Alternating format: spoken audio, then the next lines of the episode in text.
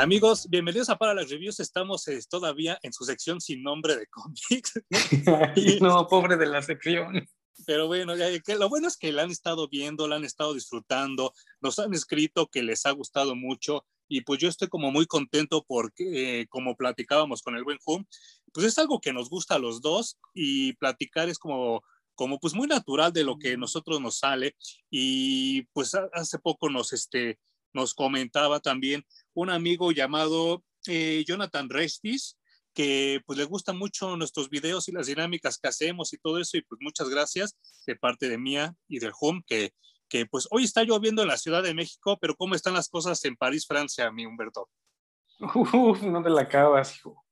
París es algo como una ciudad de ensueño. Dicen que es la ciudad de, de las luces y efectivamente es una chulada, ¿eh? No saben Qué bueno, qué bueno que te estás poniendo a viajar. Lo que más me llama la atención es que siempre pones como el mismo fondo como si estuvieras en México, pero yo sé que estás en Francia. Es que ya, ya ves que le puedes poner fondos predeterminados. Le saqué una foto, pues digo, como para taparle el ojo al macho, ya sabes, de vez en cuando hay que hacer videollamadas para otros lados y hay que decirle que no, sí estoy en mi casa, ¿cómo crees? Qué bueno.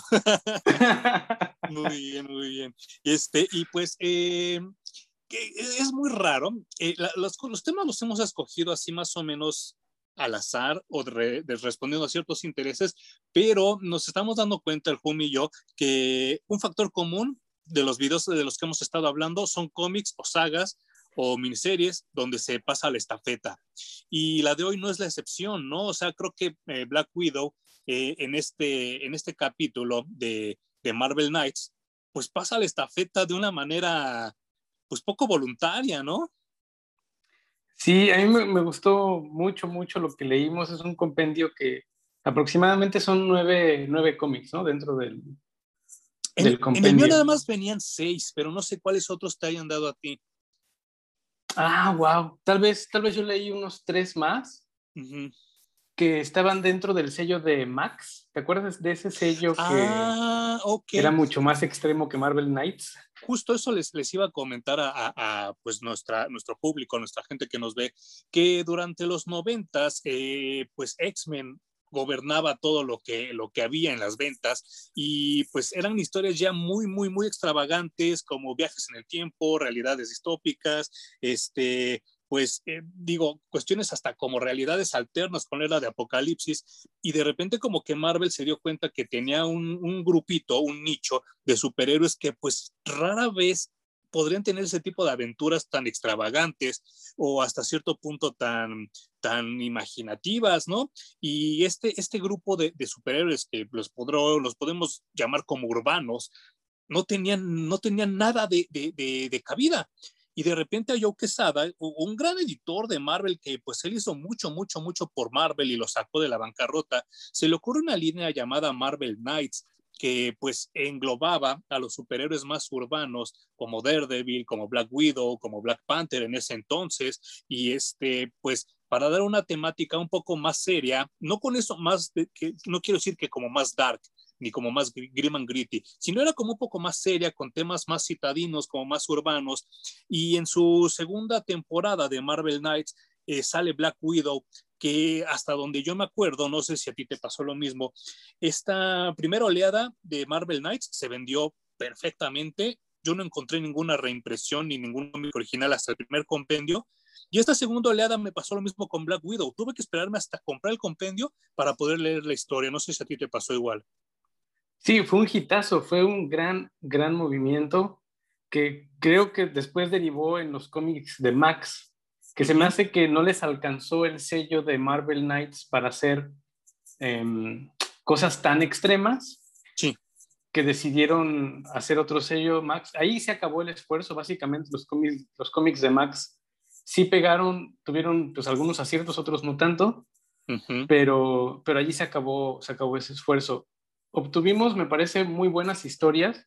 Ya también hemos dicho en, en, algunos otros videos que Batman es un superhéroe urbano y debería quedarse como tal, así como estos superhéroes no tienen cabidas en lo que tú mencionas, las grandes crisis y los viajes en el tiempo. Eh, para este tipo de superhéroes, este, estas historias funcionan increíble y para Black Widow, que descubro con este compendio que es un personaje comodín porque cabe casi que en cualquier lado donde la metan. Sí, no manches. Eh, les funcionó perfecto. Y sabes que está muy cañón, eh, digo, perdón si a alguien le cae mal esta, esta, esta persona, pero eh, siempre regreso yo a John Byrne y a su lógica, a su lógica y lógica de los cómics. Y en una de las grandes sagas que espero que algún día eh, y yo hablemos, que se llamaba este, El juicio de Reed Richards, pues Galactus llega de nuevo a la Tierra y se juntan, a diferencia de la primera vez, pues la mayoría de los superhéroes de Marvel, llega Thor, llegan este, los Avengers, llegan un chingo de superhéroes a enfrentarse a Galactus y de repente en esa saga eh, llega Spider-Man y está Daredevil y los dos están asomados en el edificio. Y no me acuerdo quién le dice a quién, oye, deberíamos de intervenir y deberíamos de ayudarlos. Y la otra persona le responde, no, es que esto nos sobrepasa. Nosotros no, no hay nada que podamos hacer contra Galactus. Y creo que esa es la esencia de Marvel Knights, ¿no? Ay, sí, qué chulada.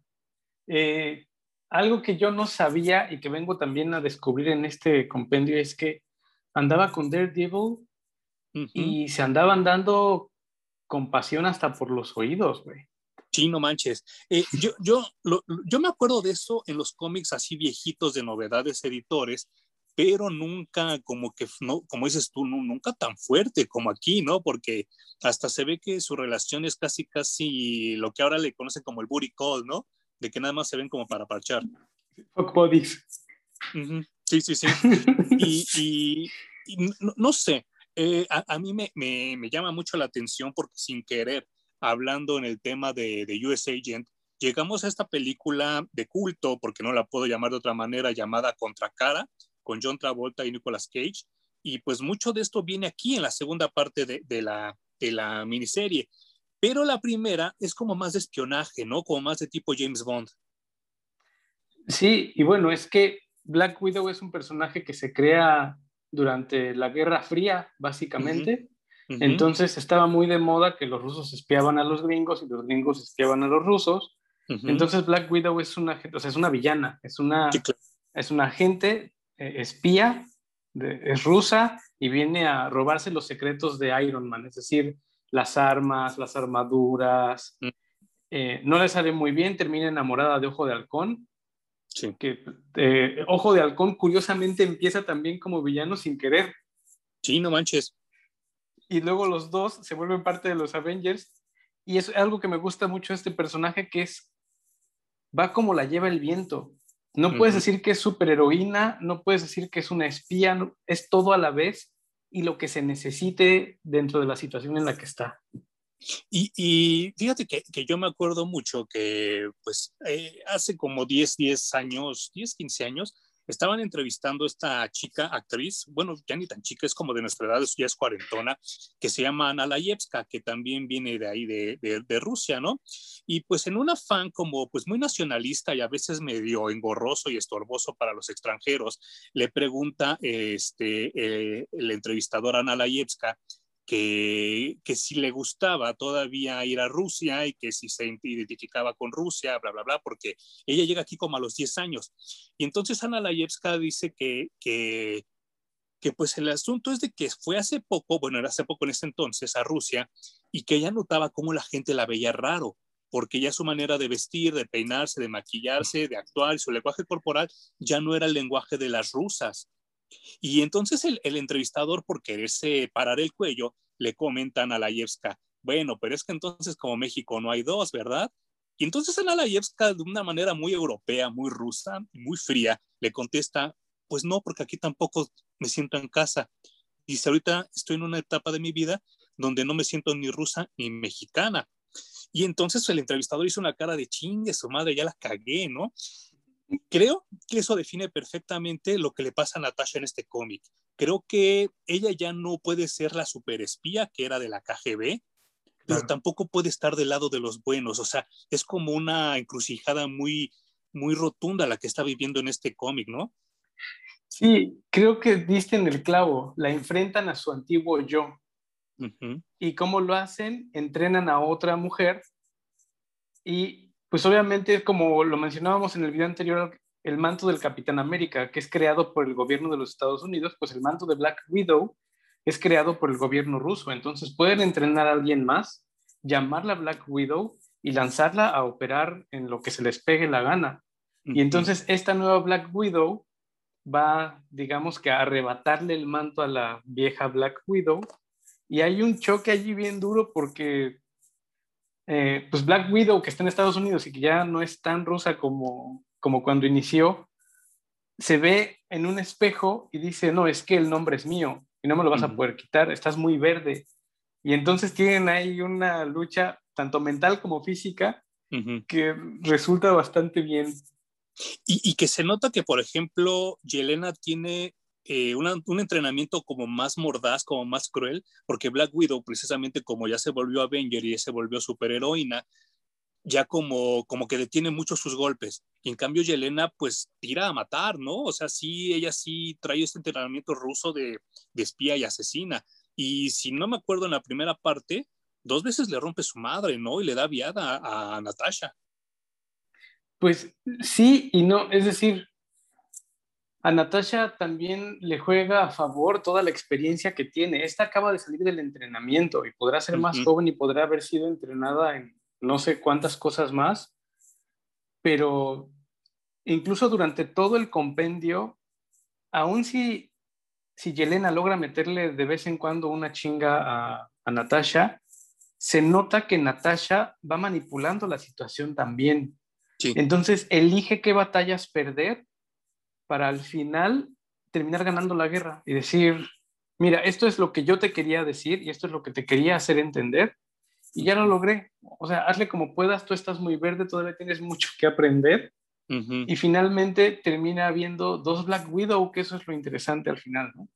Sí, sí, sí, y, y es como, como muy, muy, este, muy cagado porque, pues, te dan a entender que a fin de cuentas las dos son muy parecidas, o sea, que, que las dos pelean por ciertos ideales, obviamente eh, Natasha un poco más ya americanizado y pues Yelena un poco todavía basando en ese comunismo todavía ruso, en esta en esta onda como que de la KGB y de los espías y todo eso, y es como también un choque de épocas muy contradictorio, ¿no? Y obviamente el pretexto, la, excusa del arma biológica es, es como, es eso, ¿no? Un pretexto, porque la espina dorsal realmente de, del cómic es la identidad, ¿no? De quién es Black Widow, porque a lo mejor a Natasha ya ni siquiera le importaba el título, el nombre ni los reconocimientos de Rusia, pero el que llegue otra Black Widow sí le da como toques, ¿no, no, ¿no crees? Sí, claro. De hecho, esa primera parte es el juego de identidad. ¿Quién o qué es Black Widow? Y en la segunda parte, que ya comentabas que tiene mucho que ver con Contracara, esta película de Nicolas Cage con John Travolta, que es una chulada y que prácticamente replicaron la película en el cómic, ¿no? Sí, no manches. Está súper descarado, pero también funciona, se convierte una en la otra. Obviamente una es manipulada, la otra está en control todo el tiempo. Sí. Y terminan, digamos que las dos aprendiendo una de la otra. Sí, no manches. Y es como un crecimiento personal. Al principio es, ay, nos conocemos, no sabíamos que, que existía, que existíamos dos y se pelean y chocan. En el segundo hay cierta aceptación y entonces se trata de, hay que aprender y hay que, eh, tú tienes que saber que las cosas no son como tú crees, así que te voy a enseñar el mundo y te voy a abrir la mente para que sepas a qué te estás enfrentando realmente. Entonces hay hasta una dinámica como de mentor y aprendiz en esa segunda parte del, compendio. Y, está, muy cabrón porque yo, yo no sé quién toma la decisión, no sé si fue Joe Quesada o cómo estuvieron las cosas.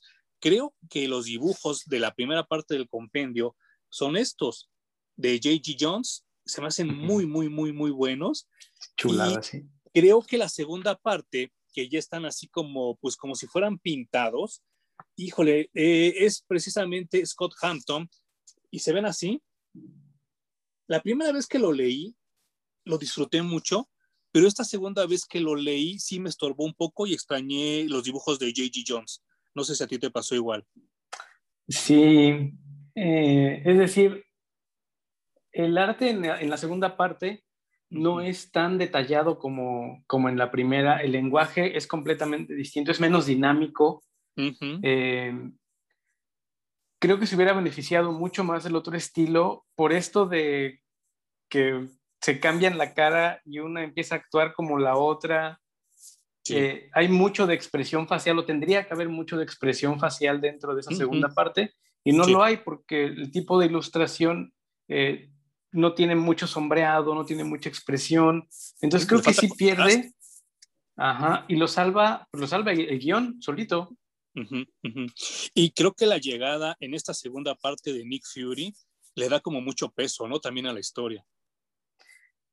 Pues es que el haberse elegido estas dos historias para meter en el, compendio fue suficiente para, para presentar a Natasha como Black Widow, recordarnos eh, que, es un personaje súper versátil, que tiene cabida con Shield, con los Avengers, podría regresar incluso a trabajar para Rusia sin un problema. Eh, es decir, le pueden sacar historias de lo que sea. y, y, es un personaje que creo que da para contar muchísimo. Eh, no, no me metí a investigar cuántas parejas sexuales ha tenido dentro, dentro del universo Marvel, mm. Pero es un personaje que también disfruta abiertamente de su sexualidad. No es de los que, ay, no, ¿qué dirán? Ay, no, o sea, abiertamente es, es un ser sexual y, y eso también me gusta mucho de Black Widow. Pues así, hasta donde yo recuerdo ahorita, pues está Hawkeye, está Iron Man y está Daredevil. O sea, son tres así que se me ocurren ahorita inmediatamente. Y este, obviamente, pues mucho basado en este personaje llamado Modesty Blaze, que salía en DC Comics también en los noventas, pero obviamente pues no lo, no lo inventaron ellos. Esta es como la respuesta femenina a James Bond, un cómic británico, pero aquí el emblema de DC porque fue ellos los que la trajeron. Y pues ella, como dices tú, no solo es una espía, sino es una mujer liberada. Y yo creo que mucho se basa en Modesty Blaze como para cumplir sus misiones, pero como bien también apuntaste, creo que Marvel Knights es un poco más rudo, pero no tan rudo como Max. Y a lo mejor en esta parte de Yelena hubiera convenido pues como que empujar un poco más la, la, historia, porque sí creo que se queda corta, y creo que pudo haber hecho, hecho un poco más si hubiera estado un poquito más este, condimentada, ¿no? Por no, no querer decir otro tipo de cosas. Sí, bueno, en, en, las de Max, no sé por qué en mi compendio venían estos tres de, de Marvel Max. Y justo es una historia de Yelena en Rusia, no es historia de Natasha. Ah, ok. Y entonces está bien chido. Les voy a contar un pedacito nada más para que se interesen y, y lo busquen. Eh, Yelena tiene un entrenador físico que le enseña a pelear, ¿no? Técnicas.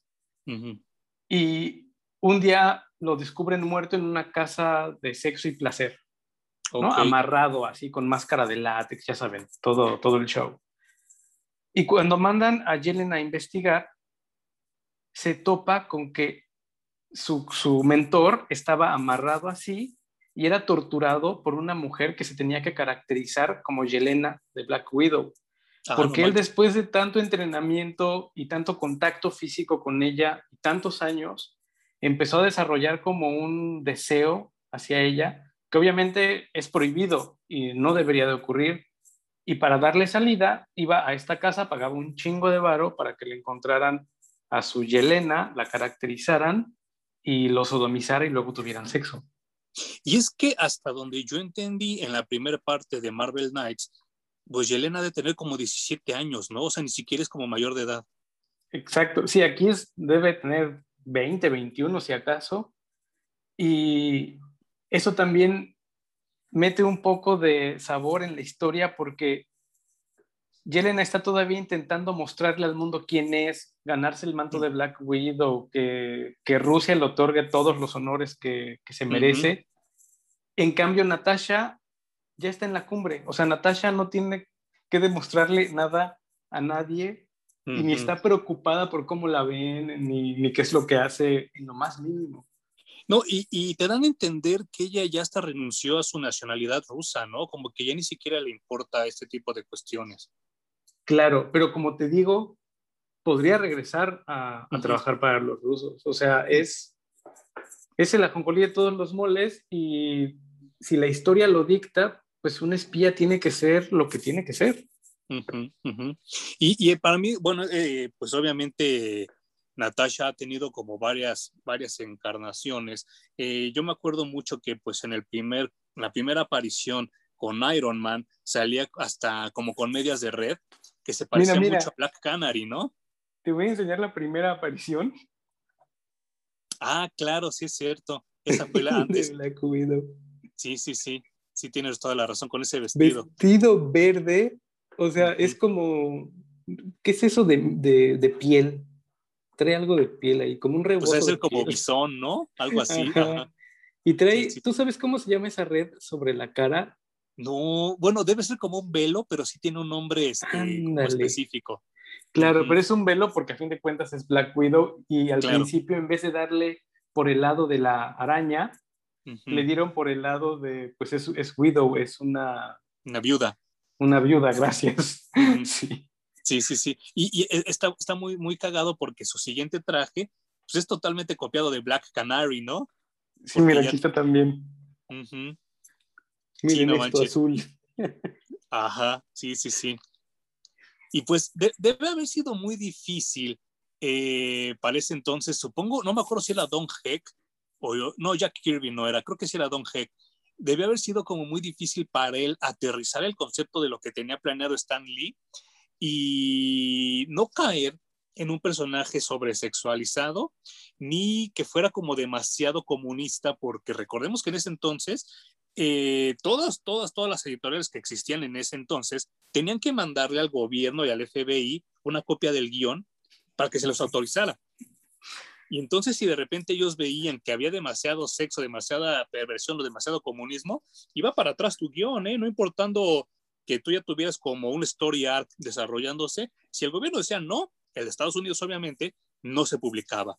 Y entonces yo creo que sí ha de haber sido bastante difícil como aterrizar eh, en ilustración lo que Stanley tenía en la mente para Natasha. Claro, y además, eh, bueno, hasta ahora sabemos que Stanley telegrafiaba sus guiones y lo que quería de cada personaje, y los, los dibujantes tenían que hacer la chamba que restaba, que no era poca. Era a veces el 50 o el 80% de la historia que ellos tenían que montar, imaginarse lo que pasaba. Eh, a mí me parece muy curioso la evolución gráfica del traje de, Black Widow, que después de estos dos que ya vimos, en un cómic de Spider-Man le dan justo el look, este sexy. Claro. Con el traje ya súper pegado, de una sola pieza, con un cinturoncito de metal que le baja la cadera. Sí. Y básicamente ese es el look que va a tener de aquí en adelante, con variaciones. Eh, a veces un poco le, recortaban el, abdomen o lo hacían el cuello hasta arriba, no sé, pero básicamente es el mismo traje que lleva hasta ahora, ¿no? Yo la primera vez que veo ese, ese look, pues obviamente como yo les he comentado en otras ocasiones, yo solo compraba el hombre araña de novedades. Y entonces esos números ya los conseguí yo atrasados. Y yo la primera vez que vi desde lejos esa, ese, look, porque sale en la portada, no sé por qué creí que era Mary Jane. Y dije, ah, chinga, ¿por qué Mary Jane trae ese look, no? Ya cuando leí el cómic me enteré que era un personaje que se llamaba La Viuda Negra, porque así lo tradujeron literal en ese entonces. Y pues sí, fue como, como muy chido ver un personaje, pues que era como arácnido, pero a la vez era espía, pero a la vez, yo recuerdo que en ese cómic que nos, nos, nos mostraste ahorita, pues Natasha le rompe la madre a todos y Spider-Man le dice, hoy pues ya ni te pude ayudar, ¿no? claro. como, si es como si a Spider-Man le hiciera falta otra pelirroja, ¿no? Sí, ¿verdad? y me acuerdo mucho que hay otro cómic de Iron Man que no lo tengo ya, ya, ya lo voy a tratar de conseguir y se los mostraré algún día.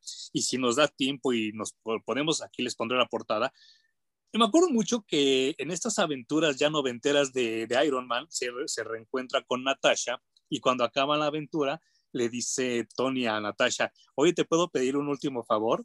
Dice, sí, ¿qué pasó? ¿Te puedes poner el traje con el que te conocí por los viejos tiempos? Qué kinky, güey. Sí, ¿no? Pues súper perverso el Tony Stark, ¿no? Y pues Natasha sí se pone ese traje para recordar la vez cuando se conocieron, pero como dices tú, qué chido que se puedan expresar de esta manera las cosas y que nos den una mujer liberada, ¿no? Nos den una mujer segura de sí misma y segura de su sexualidad, porque a fin de cuentas, yo, yo sé que hay gente que nos ve en Europa. En Europa las costumbres son muy diferentes aquí en América. Allá la gente está un poco más liberada, tienen un poco menos de tabús con el sexo y las mujeres son mucho más fuertes allá que aquí en América. Eh, claro, no, no, sé si más fuertes, pero al menos sí hay un grado mucho más de libertad que, que por acá. Que mucho tiene que ver justo con, con la mente, ¿no? Es decir, estás en una, inmerso en una sociedad en la que te programan y no hay manera de que tú veas el mundo más libre, ¿no? Te estás bloqueado y es, es, triste, pero poco a poco vamos avanzando y personajes como este, eh, porque además es una libertad bien entendida, ¿no? De pronto tenemos personajes con unas libertades mal entendidas que ni se siente natural. Claro y ni hace sentido y terminas por no disfrutar la historia y por decir, ay, otra vez, esta carga sexista que, que ya no, por favor. Exacto, sí. Y, y, no sé, o sea, ahora, pues también un, una, un, un, motivo por el que estamos haciendo el video Jumi y yo es porque se aproxima, ya está muy cerca la película de Black Widow.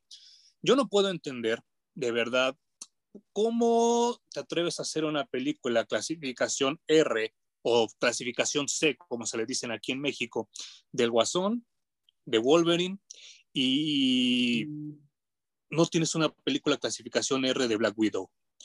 Y a mí me duele mucho porque no sé, no sé si, si te animaste ya a ver el tráiler. Eh, sí, sí, vi el teaser, no vi el tráiler. Yo también vi el teaser y no he visto el tráiler.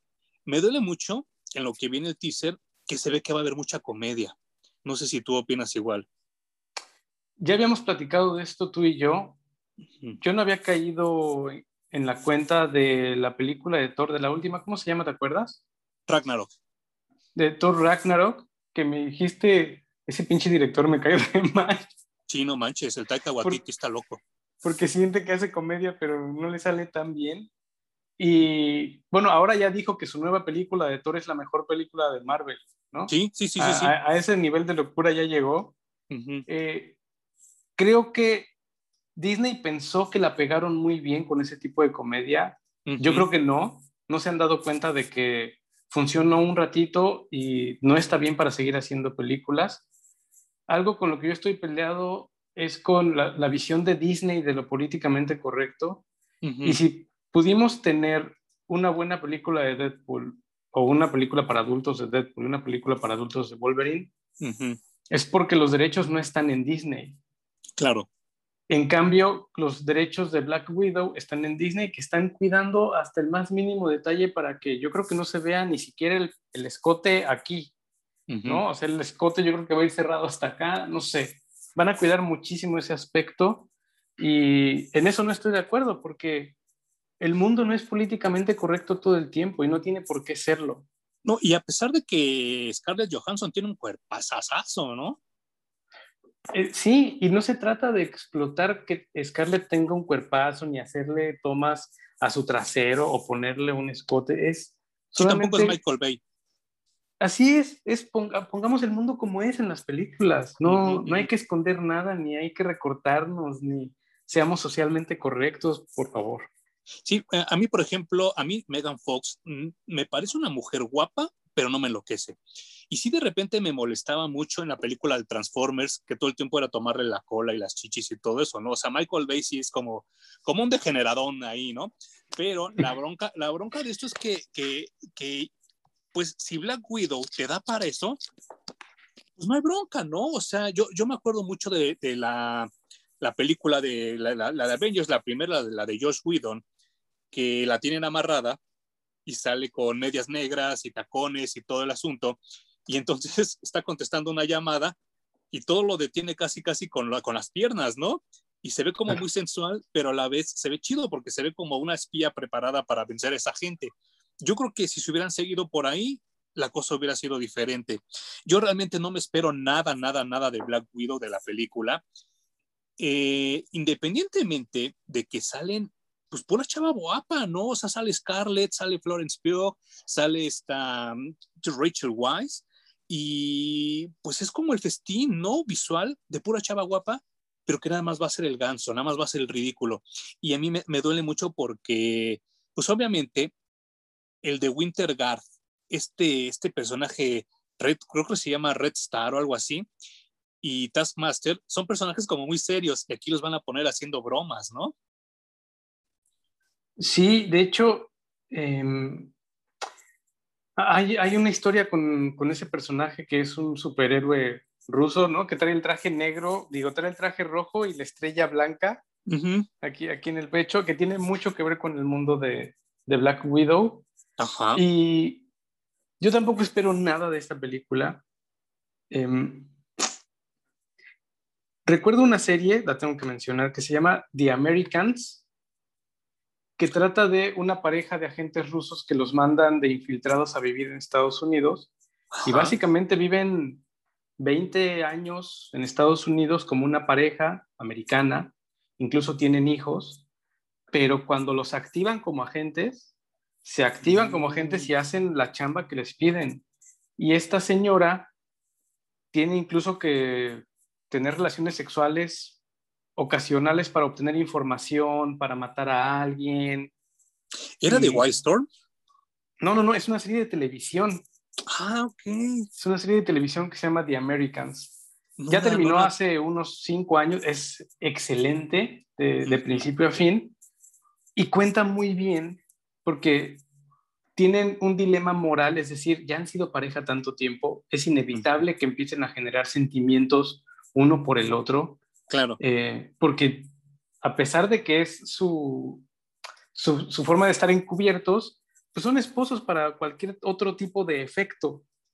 Y tienen sexo y tienen acuerdos de cómo educar a los hijos. Luego tienen que decidir si meten a los hijos al mundo del espionaje o no, y eso se los tiene que dictar el país, o sea, Rusia.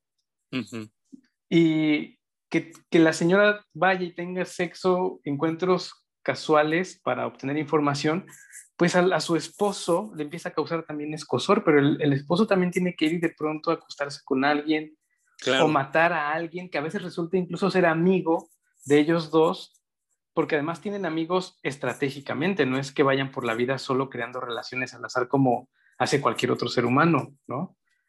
Entonces creo que eso expresa perfectamente lo que tiene que ser un, un espía, cosa que al menos en el teaser de Black Widow yo veo muy poco. Eh, también pasa muy poco en las películas de James Bond últimamente. Pero bueno, algo que sí se ve en el compendio que leímos es que Black Widow no se tienta el corazón para nada. Si su chamba de espía lo requiere, va a tener que matar, va a tener que engañar, incluso a sus amigos más cercanos. Sí. Va a procurar que sea por un bien mayor y entonces al final te va a decir, sí, perdón, te engañé por esto y esto y esto. Eh, va a terminar todo mejor, así que pues ya te vas encontentando, hijo. Y si no, no importa, se va a dar la media vuelta y se va a ir, porque así es una espía. Y sabes que, eh, bueno, como dices tú, hasta donde yo que me, me, me, di a entender, o bueno, me dio a entender el, el, compendio, eh, la primera parte cuando le cambian la cara a Yelena con Natasha, no le avisan a Daredevil hasta después, ¿no? Porque sabían que ese güey la iba a cagar y luego, luego le iba a detectar, ¿no? Pues no sé, o sea, Daredevil también es un maestro en no quiero ser detectado. Y, ah, pues una de las, de las grandes habilidades de Yelena es que está vigilando a Black Widow y Daredevil, siendo quien es en el universo Marvel, apenas alcanza a detectar un pequeño sonido de que Yelena está cerca. Sí, sí, sí. Pero, sí, o sea, está, está tan cabrona Yelena que puede burlar a, a Daredevil y eso no está fácil. Ajá, ¿no? Y, y, está súper chido porque eh, a mí me hubiera gustado eh, ver una Black Widow en la serie de, de, Netflix, de Daredevil, ¿no? O sea, hubiera sido como interesante verla. Pero... Sí. Sí, porque además en, en, Avengers Black Widow es como el personaje accesorio, güey, como... Sí, sí, sí. Como ojo de halcón mujer. Ajá. O bien ojo de halcón es Black Widow hombre son genéricos intercambiables y, creo que tenían que haberle trabajado mucho más a Black por Dios, en vez de hacernos una película de la Capitana Marvel, nos hubieran hecho una película de Black Widow. Claro, claro. Eh, hasta donde yo tengo entendido, pues tú lo comentaste hace rato, pero creo que alguien en Disney, algún ejecutivo, dijo que pues no podían ofrecer a Natasha Romanoff como un ejemplo para las niñas, porque a fin de cuentas es una espía. Y entonces por eso atrasaron, atrasaron, atrasaron la producción y la filmación de esta película que vamos a ver. Y obviamente, pues Scarlett estaba muy emocionada porque ella sí quería una película de Black Widow, pero se ve que sí ya le pasaron como que varias rasuradas al guion para que quede lo más, lo más Disney posible, ¿no? Y eso me duele, sí, sí, insisto que yo no me espero nada y creo que sí, el personaje va a perder mucho, va a perder como mucha credibilidad ante la gente, porque eh, lo, lo, comentábamos hace poco, ¿no? También en otro video. Los que empezaron a ver Iron Man en 2008, ahora ya son adultos. O sea, ya creció esa generación, ya pasaron más de 10 años y entonces esos niñitos que empezaron a ver Iron Man y vieron Iron Man 2, ya crecieron. Y entonces si ahorita les llegas con una Natasha que haga bobadas, pues sí le va a ir como mal en taquilla, ¿no? Y yo creo que por ahí se están yendo las cosas. Eh, insisto que yo no quiero que todo sea Logan y que no todo sea Deadpool, porque sí hasta cierto punto me molesta ese, ese cine, porque no es un cine adulto, es un cine para adolescentes mecos, o sea, es así como lo puedo traducir yo, ¿no? Sin embargo, no me molestaría ver una buena historia donde Natasha se encontrara ahora a Winter Soldier y a Falcon, como pasa en el cómic, ¿no? Claro, yo creo que está cubierta, esa... ¿ya terminaste de ver la serie de Falcon Winter Soldier? Sí, ya, ya, ya, ya. Ah, ya, bueno. Entonces creo que esa parte está cubierta ahora con, con la nieta de Peggy Carter. Sí, sí, sí, sí, sí. ¿no? Que bien pudo haber sido Scarlett Johansson ese personaje y funcionaba exactamente igual, tal uh -huh. vez mejor porque serviría como un preámbulo para la película, pero no sé a quién le encargaron el proyecto de hazte cargo tú del personaje de Black Widow, uh -huh. que la está llevando por un camino que, que, no creo que sea bueno, tal vez sea la única y última película que veamos de, de Black Widow, porque los planes para la siguiente fase de Marvel, al menos en el universo cinemático, ya no cabe Black Widow. No, y sabes qué es lo peor de todo, que pues obviamente hemos olvidado mencionar el detalle de que Black Widow se muere en Endgame. Y no sabemos si lo que vamos a ver ahorita es una precuela o de alguna manera se escapó del blip. No hay manera de escapar, es decir, eh, ¿quién más no regresó en el blip? Tenía yo una plática con alguien. ¿no? Claro, pero Quicksilver no se fue, el, se murió antes del, Con Ultron. Del blip. La cosa es que pues no regresa porque se muere por razones ajenas completamente a Thanos. Uh -huh. Y además, pues queda como en un evento cósmico raro que nadie entiende. Ni siquiera los que escribieron el guion saben cómo funciona eso de sacrificas a alguien y, y a dónde se va o, uh -huh. o qué le pasa. Nadie sabe, ¿no? Porque te dan la gema. Afortunadamente sí, sí. a Gamora tuvieron forma de rescatarla con el viaje en el tiempo, pero pues con ese rescate cualquier otro personaje puedes traerlo al presente y no pasa nada. Uh -huh. eh, aunque sí creo que Black Widow, al menos el personaje que crearon en las películas, estuvo bien que ya no, que ya no tuviera futuro en, en la franquicia. Ya, ya acabaron con ella, ya no va a regresar. Seguramente la película la tenían ya muy avanzada y dijeron, bueno, pues ya que se haga, güey. También está muy triste que nos lo han anunciado durante tanto tiempo y luego se atravesó la pandemia y entonces se convirtió eso en tres veces más el tiempo de espera. Y ahora no sé quién tenga realmente ánimo y le emocione ver esa película. Es año y medio no. de atraso, ¿no? Sí, sí, sí, sí lo que es ese cazafantasmas es año y medio de atraso, por lo menos. Año y medio de atraso y además de un personaje que ya se murió. Sí. ¿Qué sí, pedo? Sí. ¿Quién quiere? Eh, pues yo, yo no sé, hay, hay, otras historias que también con el tiempo eh, pues analizaremos el Jumi y yo, porque también hay veces donde se encuentra con Punisher, que también creo que es un personaje que tiene como que mucha correlación y como que se podrá sacar mucho más jugo de una serie de Punisher con, con, con Black Widow. Eh, pues con Nick Fury obviamente hay muchas historias que también pronto, pronto analizaremos. Pero esta vez escogimos esta porque, pues hasta donde tengo entendido, es aquí donde se va a basar la película, ¿no? Porque en el teaser se ve que está también Yelena, ¿no? Sí, y justo allí es la primera aparición de, de Yelena, así que no hay que se estén perdiendo algún número previo. Eh, allí la van a conocer. Si quieren conocerla un poco más a fondo, está, este fue el que yo, yo leí, que es el de Max. Ok. Era cuando Greg Horn estaba dibujando portadas. Que a todas las dibujaba igual, ¿no? Creo que sí. Hasta la misma posición casi siempre les ponía. Sí, sí, pero fue de los artistas que pegó durante un par de años y durante esos dos años veías portadas de Greg Horn por todos lados y bueno, qué bueno, tuvo sus cinco minutos de fama. Y pues no, definitivamente la película, nada que esperar, al menos de nuestro, de nuestro lado. Eh, vale mucho más la pena echarle un ojo a este compendio y a estos cómics de Max.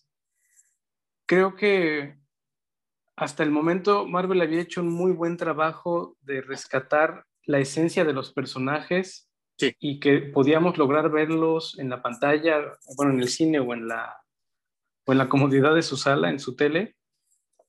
Eh, con Black Widow no sucedió así, con Hawkeye tampoco, eran personajes meramente de apoyo, que si los hubieran dejado así hubiera estado bien, no lo hacen, entonces deciden darle una película a Black Widow no sé para dónde vaya a ir, no, no, creo que vaya a funcionar.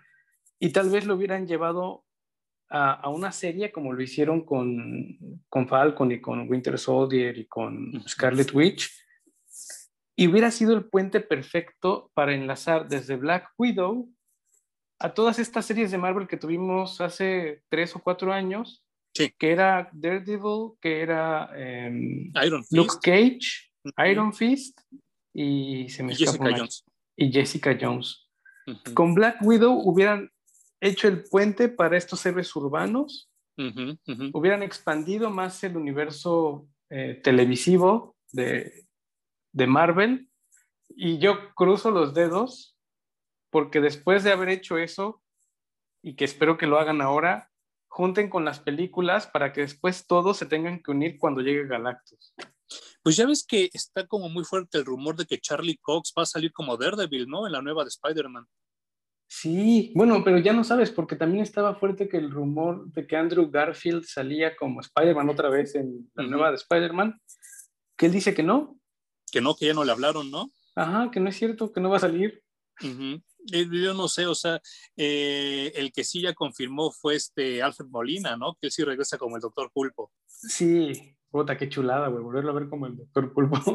Sí. Pinche actorazo. Bueno, yo no sé qué tiene la franquicia de Spider-Man, ¿eh? O sea, Michael Keaton, eh, Alfred Molina y ¿cómo se llamaba el Duende Verde? William Defoe. William Defoe, sí. No son como unos peleles. Y que no creo que le salga barato pagarle a la gente, ¿eh? o sea, esos actores no creo que sea barato. Claro.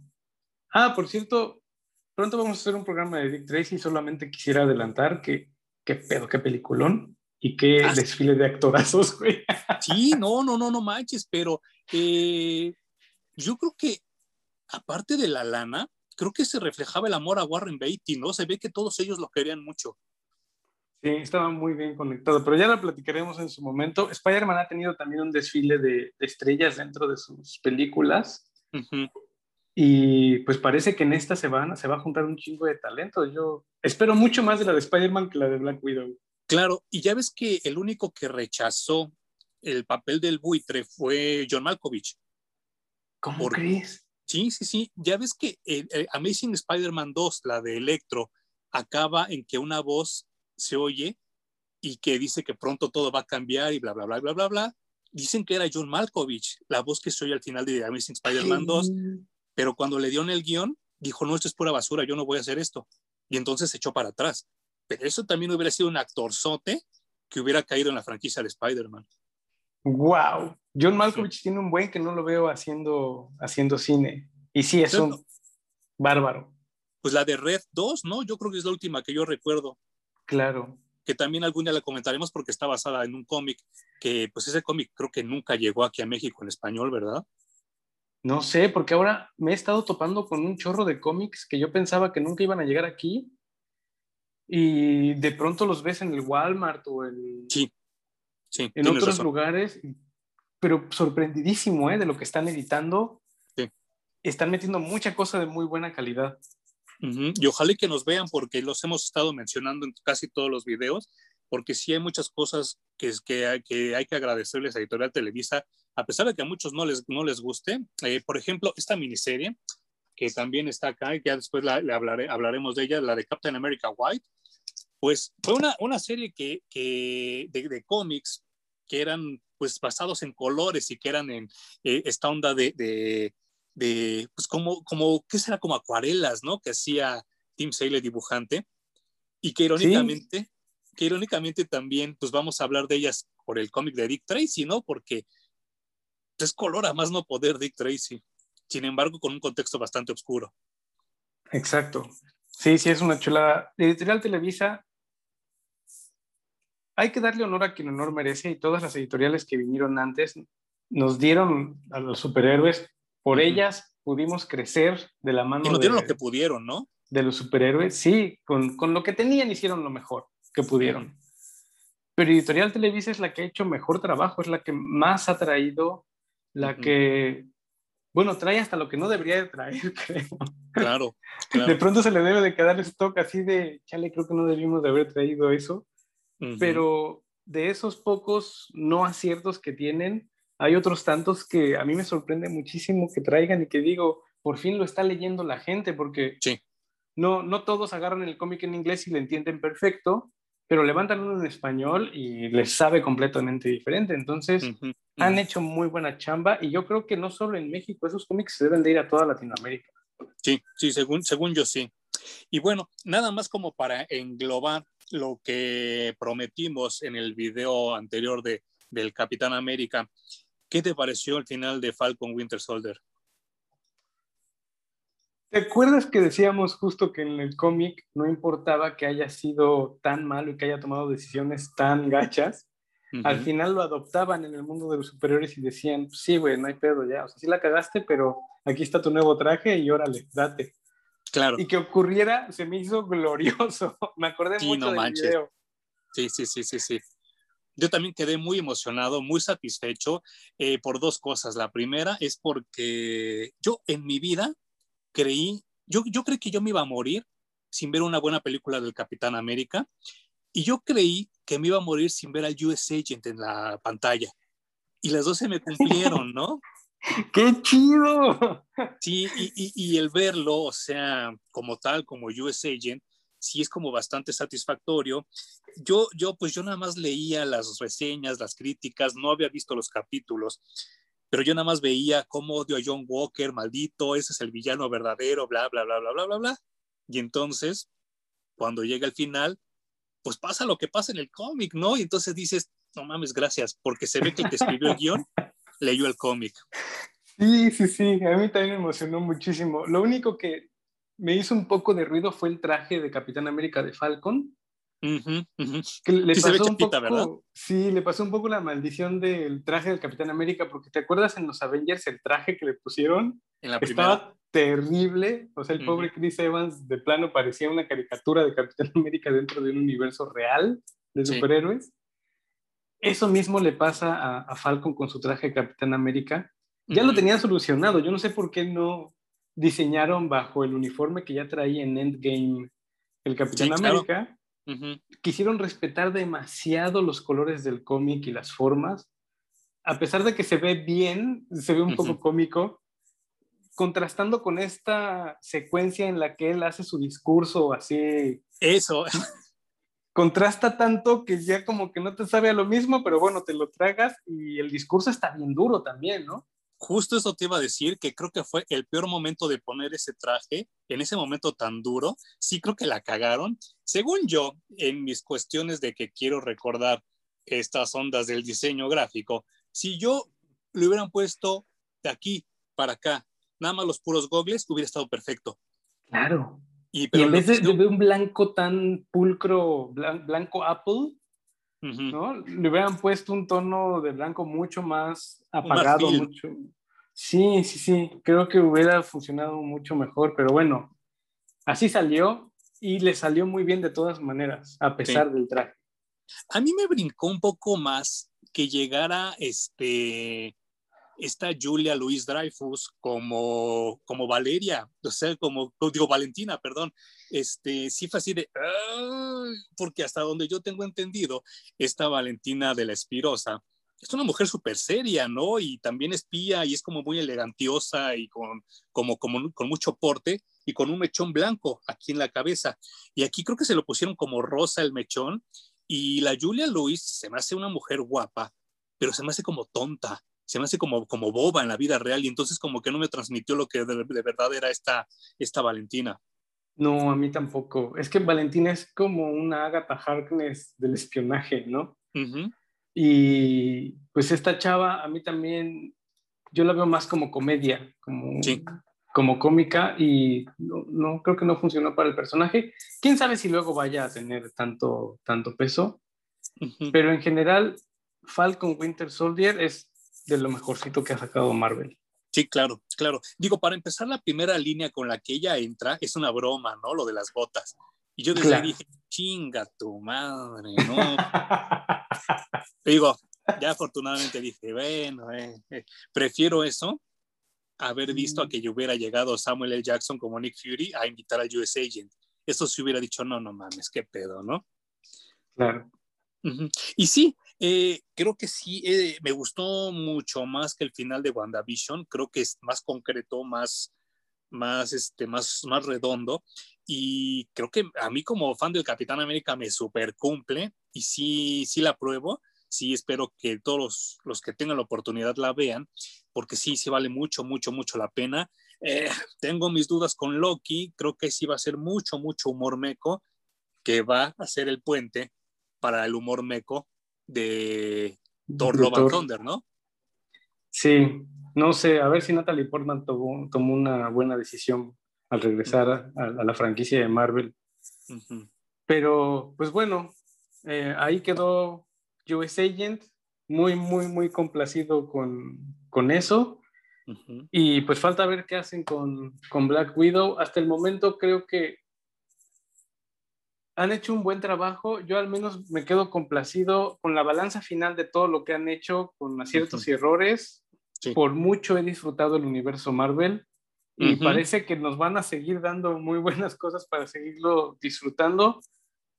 Yo me quedo con que les funcionó perfecto la serie para presentar al Capitán América Falcon como un personaje afroamericano que lleva un manto que en teoría debería de ser portado por un hombre caucásico, ¿no? Claro. Oye, ¿no te dio como pena ajena el chiste de Chapo? Ay, sí, por Dios, me reí y creo que como al segundo dos o segundo tres dije, no, no mames, esto no es chistoso. Es que no puede ser que seamos referentes de esa manera en otros países.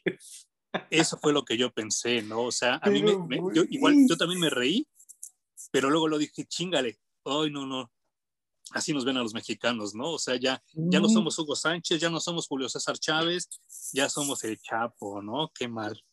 Exacto, o sea, pasamos de en los noventas decir, jajaja, hizo un Homero, a ahora decir, jajaja, hizo un Chapo. No, no, no, no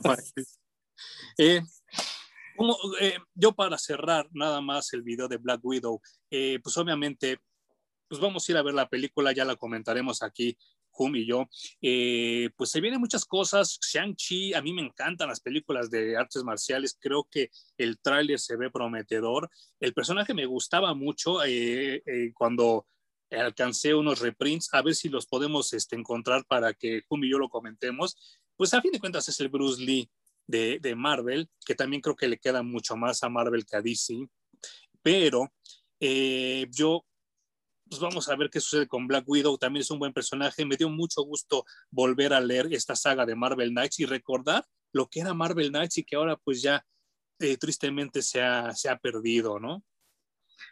Sí, yo solamente diría, eh, si es Black Widow, denos una historia de espionaje. Y sabemos que lo pueden hacer porque Winter Soldier, la película, básicamente fue eso, fue una historia de espionaje moderno. Y si seguimos las historias modernas en, en, las noticias, pues el espionaje entre Rusia y Estados Unidos no ha parado. Ahí sigue. Más bien China ya le está entrando también durísimo. Entonces puede, puede funcionar por ahí una historia con, con Black Widow, con Shang-Chi incluso. Entonces, denos ese tipo de historias si se va a tratar de, de, espionaje. Ya estaremos comentando, al menos así de rapidito, la película de Black Widow cuando salga. Pero si quieren conocer más del personaje, pues ahí está el trade paperback sugerido para que, para que lo lean. Y conocerán también de Yelena, que es un personaje muy interesante también. Sí, sí, sí. Pues muchas gracias, Hum, y nos vemos la otra semana en Parallax Reviews. Gracias, Manuel. Gracias, Parallax.